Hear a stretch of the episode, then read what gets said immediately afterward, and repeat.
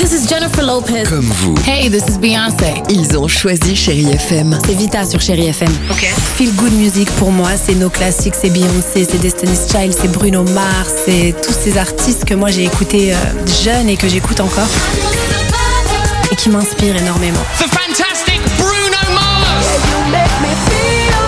J'adore Chérie FM pour ça. Chérie FM. Chérie FM. Chérie FM. Feel good music. FM. À voir sur vos écrans, la chronique de Marc Choquet. Bonjour à tous. Depuis le 23 avril dernier, c'est l'événement sur la plateforme Amazon Prime Video avec l'adaptation de LOL Kiri sort avec Philippe Lachaud aux commandes accompagné d'un casting 5 étoiles. C'est ici que notre jeu LOL va commencer. Pendant 6 heures, 10 comédiens et humoristes vont devoir se surpasser pour faire rire une audience qui n'a qu'un seul but, ne pas rire. Enfermés dans un décor grandiose pendant 6 heures, Alexandra Lamy, Bérangère Krief, Tarek Boudali ou encore Gérard Jugnot, pour ne citer que, vont s'affronter sans relâche et ne pas rire, en tout cas essayer de ne pas rire aux blagues des uns et des autres. Et oui, c'est le concept. Le vainqueur emportera 50 000 euros qui seront reversés à l'association de leur choix. Comment ils font pour pas rire Très très très dur. Alexandra Lamy, bonjour. Qu'est-ce qui vous a donné envie de participer à ce projet? Moi, sur le coup, je me suis dit, oula, ça va être super dur parce que moi, je suis très rieuse. Et puis, c'est mon père, en fait, qui m'a dit, oh, mais ça va être chouette, ça va te faire un challenge. C'est bien, allez, vas-y. Donc, moi, je me suis dit, merde, je vais être la plus vieille. Et puis, j'ai su qu'il y avait Gérard Junior. Donc, je me suis dit, je ne serai pas la plus vieille.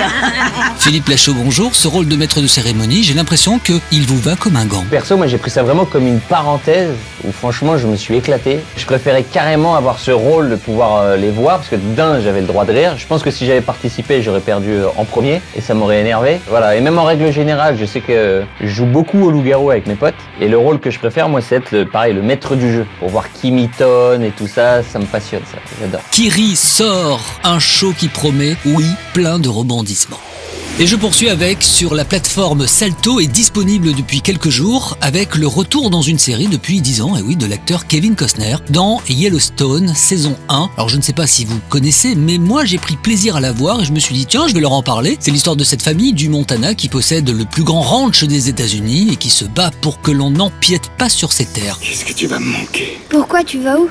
Nulle part, mais tu vas grandir, moi je vais vieillir. et Je serai qu'un vieux schnock tout fripé assis dans un coin à te raconter des histoires enquiquinantes. C'est vrai que l'acteur incarne John, un patriarche. La vie et le quotidien dans les montagnes du Montana n'ont pas épargné ce cow-boy. Yellowstone est aussi une histoire de famille. Allez, on se retrouve très vite avec d'autres coups de cœur sur vos écrans et en podcast. Prenez soin de vous et de vos proches. Je vous embrasse. Retrouvez cette chronique en podcast sur chérifm.fr.